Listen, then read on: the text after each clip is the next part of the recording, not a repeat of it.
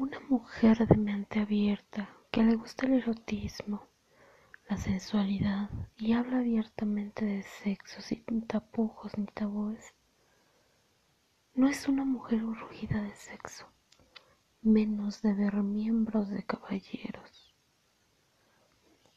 Por favor, abran su mente.